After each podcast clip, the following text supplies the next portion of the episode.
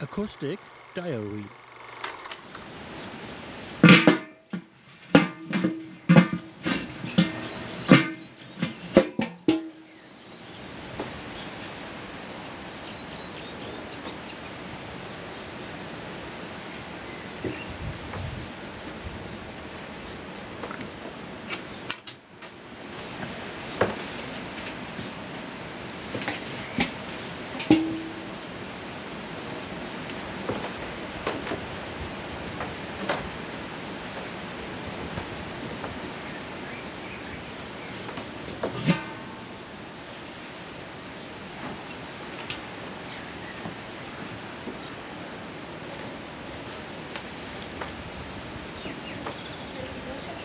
Yeah, keep for on.